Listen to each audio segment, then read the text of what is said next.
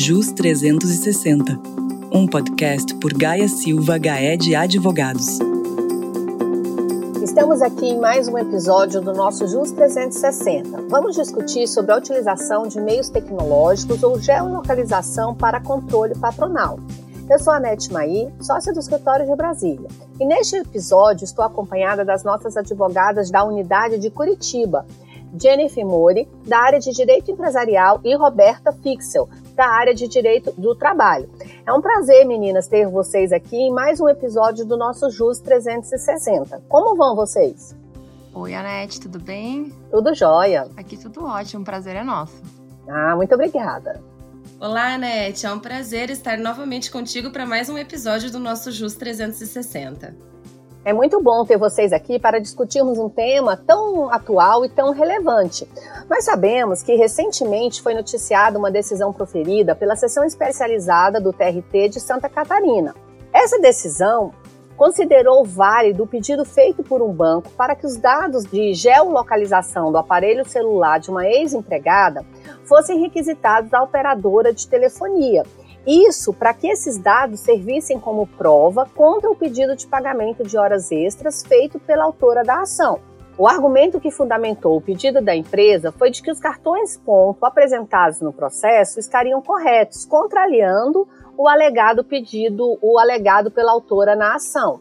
Essa decisão, como vocês sabem, ela não foi unânime. Foi marcada por uma divergência entre os desembargadores que compõem a seção especializada do referido TRT já que a utilização de dados pessoais da autora da ação por meio da geolocalização do aparelho celular foi autorizada antes mesmo de serem produzidos outros meios de prova, como por exemplo a oitiva de testemunhas. Por isso essa decisão chamou tanto a atenção do mundo jurídico.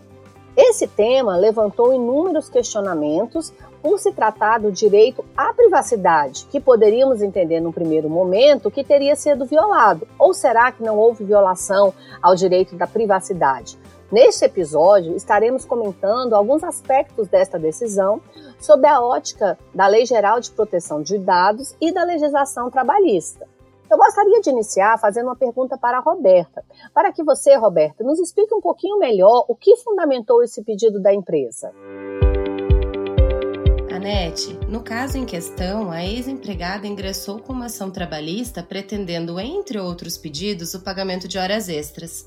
O banco então solicitou ao juízo que os dados de geolocalização do celular dela fossem requisitados à operadora de telefonia, passando a servir como prova de que as folhas de ponto da empresa estariam corretas a juíza do trabalho deferiu parcialmente esse pedido, determinou que a pesquisa fosse feita por amostragem, indicando a localização do celular da autora apenas em dias úteis e em cinco meses do período imprescrito, ou seja, dos últimos cinco anos de contrato, o que resultou em um mês por ano trabalhado.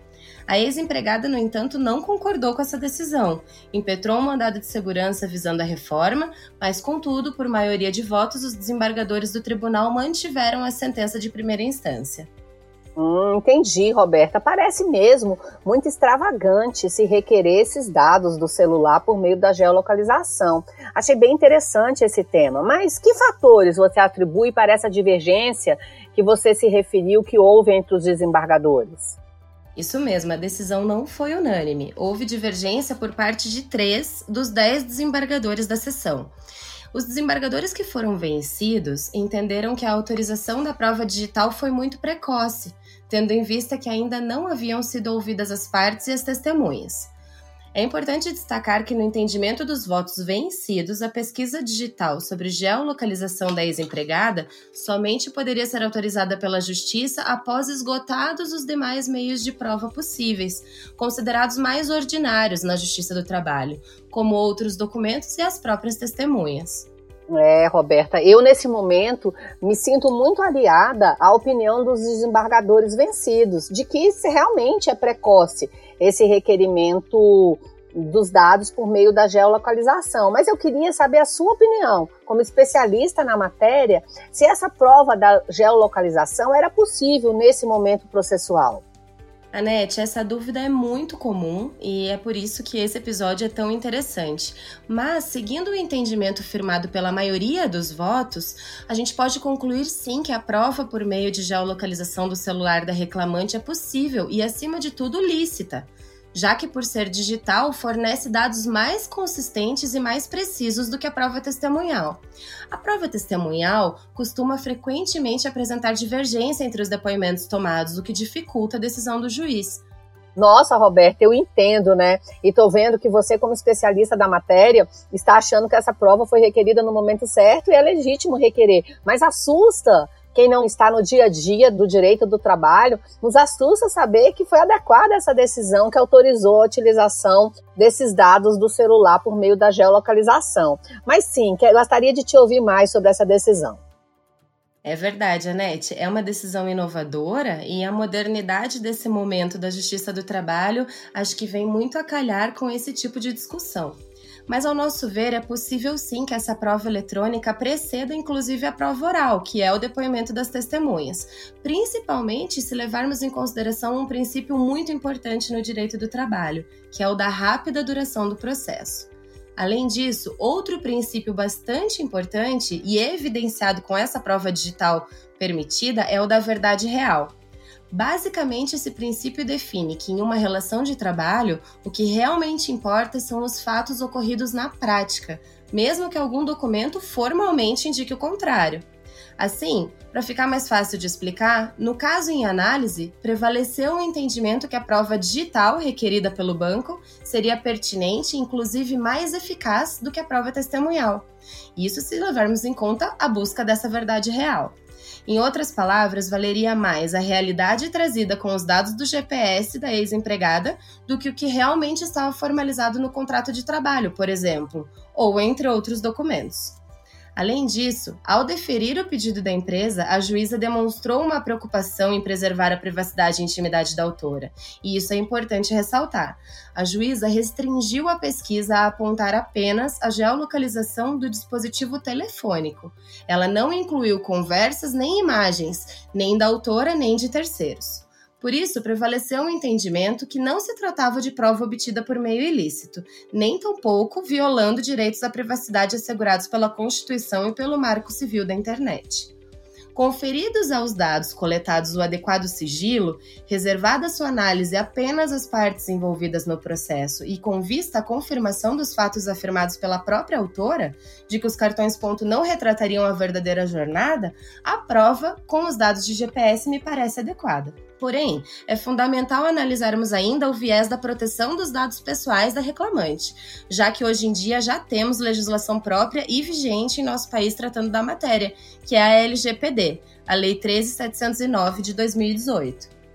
Interessante você ter falado, Roberta, sobre a LGPD, porque foi esse questionamento que veio à minha mente. Será que não estaria havendo uma violação à LGPD? Pelo que você me falou, parece que não, porque você disse que a decisão restringiu o acesso ao celular dessa empregada, garantindo apenas a geolocalização, entendo eu, para saber se a empregada estava mesmo ou não disponível para o empregador em alguns dias, em alguns momentos. Roberta, já que estamos falando da LGPD, eu gostaria de fazer uma pergunta a Jennifer.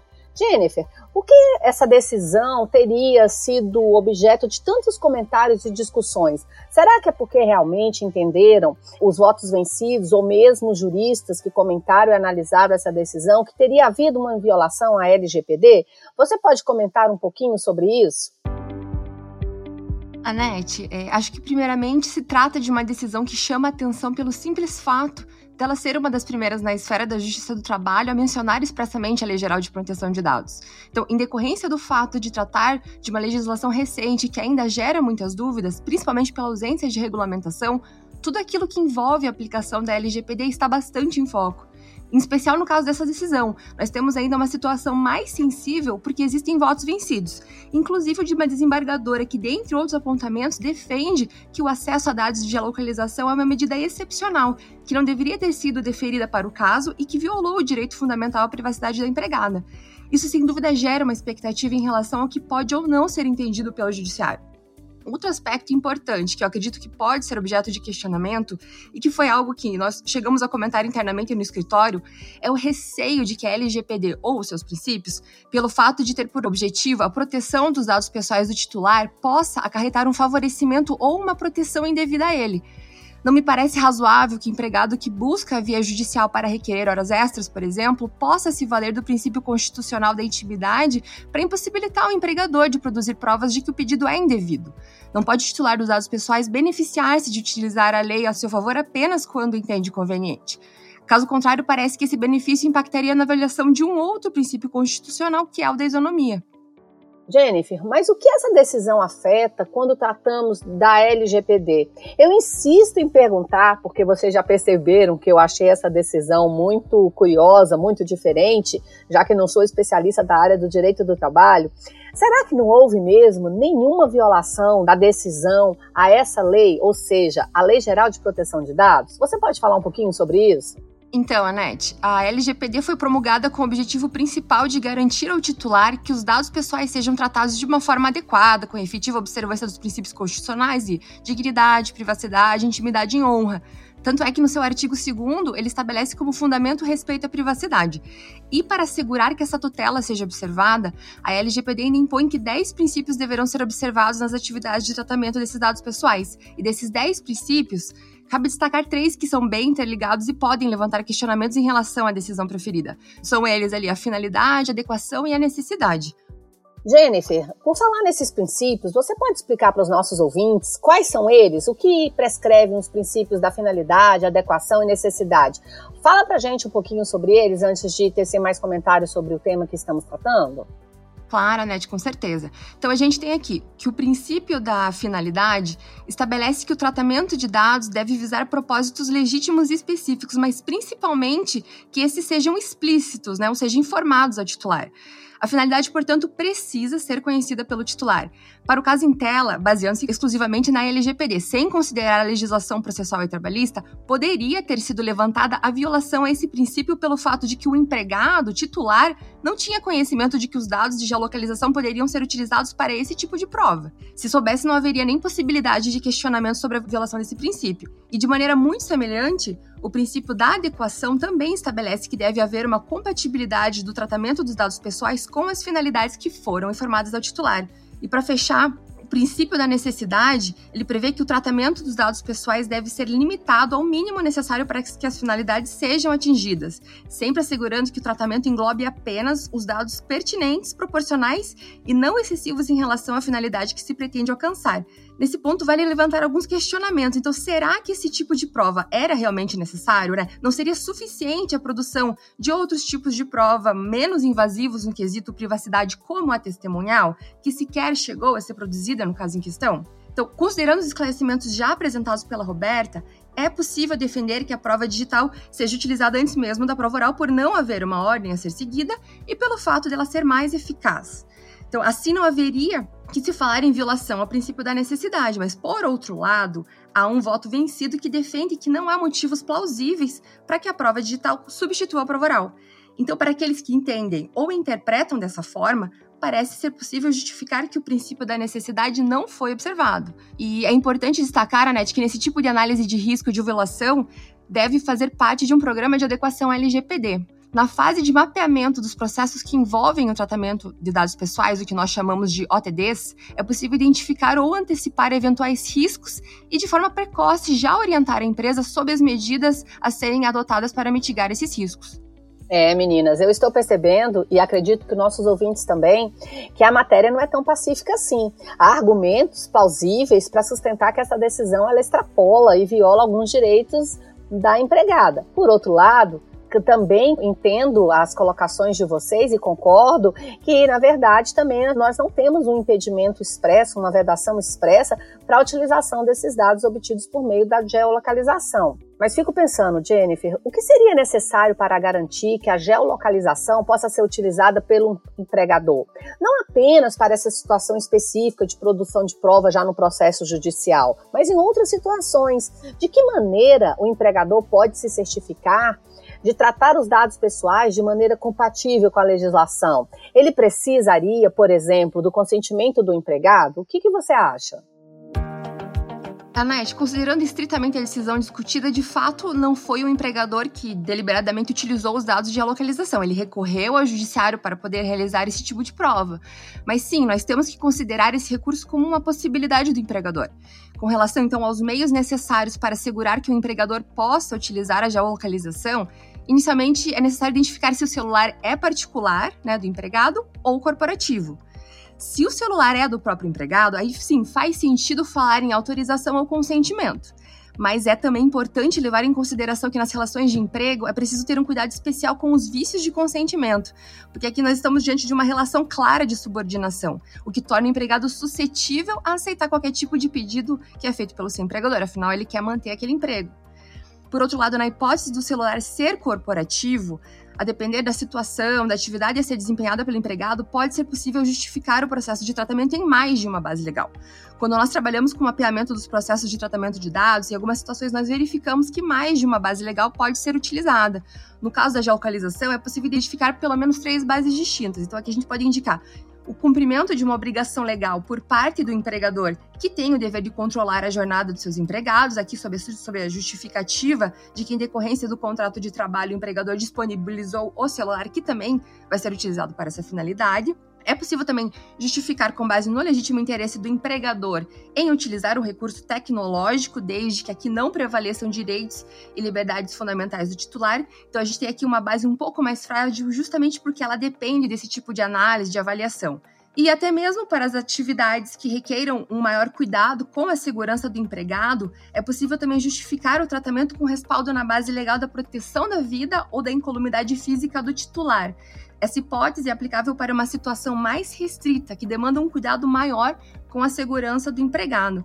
A NET tem mais um ponto que eu considero como importante ser levado em consideração quando estamos tratando da figura do empregador, especialmente em relação aos recursos que ele utiliza. Lembra que eu mencionei há pouco que a lei indicou no seu artigo 2 como fundamento respeito à privacidade? Sim. Pois bem, a lei também destacou como fundamento o desenvolvimento econômico e tecnológico e inovação. Isso dá a entender que a LGPD busca dar suporte também ao desenvolvimento de novas tecnologias. Perfeito, Jennifer. Então, com fundamento no desenvolvimento econômico e tecnológico e a própria inovação, seria possível justificar que o empregador poderia utilizar essas novas tecnologias a seu favor? É exatamente essa questão, né? O que gera dúvida e discussão é saber até que ponto a utilização das novas tecnologias e dos meios informatizados podem prevalecer, principalmente quando existe uma situação de possível exposição da privacidade. Seguindo com o exemplo da geolocalização, hoje nós temos condições de saber em que locais uma pessoa esteve ao longo do seu dia. Mas digamos que em determinada empresa opte por manter ativa a geolocalização dos celulares corporativos de seus funcionários. Ela terá que fazer um trabalho muito bem feito para que o rastreamento não acabe se tornando um risco para exposições indevidas do empregado. Né? E se acabar ficando registrado que durante seu intervalo o empregado acabou frequentando algum local que ele não deseja que seja conhecido pelos outros, sem que isso, é claro, implique em conduta ilícita. Portanto, existem riscos que devem ser considerados para avaliação dessas alternativas existentes. Além disso, também precisa ser levado em consideração que pode não ser viável cravar a utilização da geolocalização em exatamente 8 horas de jornada, por exemplo, porque nesse caso não haveria como utilizar o recurso para apurar eventuais horas extraordinárias. Então nós acabamos sempre tendo um conflito entre princípios e verificamos que as situações exigem uma definição sobre o que deve ou não prevalecer em cada caso. E a pergunta é: se existe uma obrigação de controle de jornada, qual a diferença fazer o controle de ponto por cartão ou geolocalização? Então, possivelmente a resposta será justamente a privacidade do empregado. Só que cabe mais uma questão. Mas se o recurso tecnológico é mais eficaz e seguro, não seria ele então indicado se estamos falando de possíveis direitos decorrentes da relação de trabalho? A gente fica sempre nessa situação de ter que determinar o que deve ou não prevalecer. É, de fato, é muito intrigante essa questão, porque é nítido o conflito entre os princípios, porque por um lado, o empregador ele tem o direito de saber que aquele empregado está de fato cumprindo a sua jornada de trabalho de forma adequada. Por outro lado, o trabalhador, ainda que numa relação de subordinação, ele tem o seu direito à privacidade garantido de forma, inclusive, constitucional. É muito interessante esse tema e acredito que ao longo do caminho nós vamos ter outras situações concretas para fazer novas análises. É muito interessante realmente e gera muitas dúvidas. Eu queria aproveitar o momento e perguntar para a Roberta do ponto de vista trabalhista, é uma obrigação da empresa controlar a jornada dos seus empregados? Isso é uma obrigação ou é um direito da empresa? É algo facultativo? Anete, é obrigação, mas além de um poder, o controle da jornada de trabalho é um dever do empregador. Como adiantado pela Jennifer, a legislação trabalhista de fato obriga o empregador que contrata mais de 10 empregados a controlar a jornada de trabalho desses, mediante anotação em cartão ponto. Pelo que consta do processo em discussão, as informações do localizador de GPS do telefone celular da reclamante vieram aos autos justamente para corroborar ou contrapor o que os cartões de ponto traziam como anotação, no sentido de que as horas extras postuladas pela ex-empregada eram ou não eram devidas. Segundo o empregador, a reclamante não estaria trabalhando nos horários que indicou na inicial, e por isso a prova do GPS veio aos autos.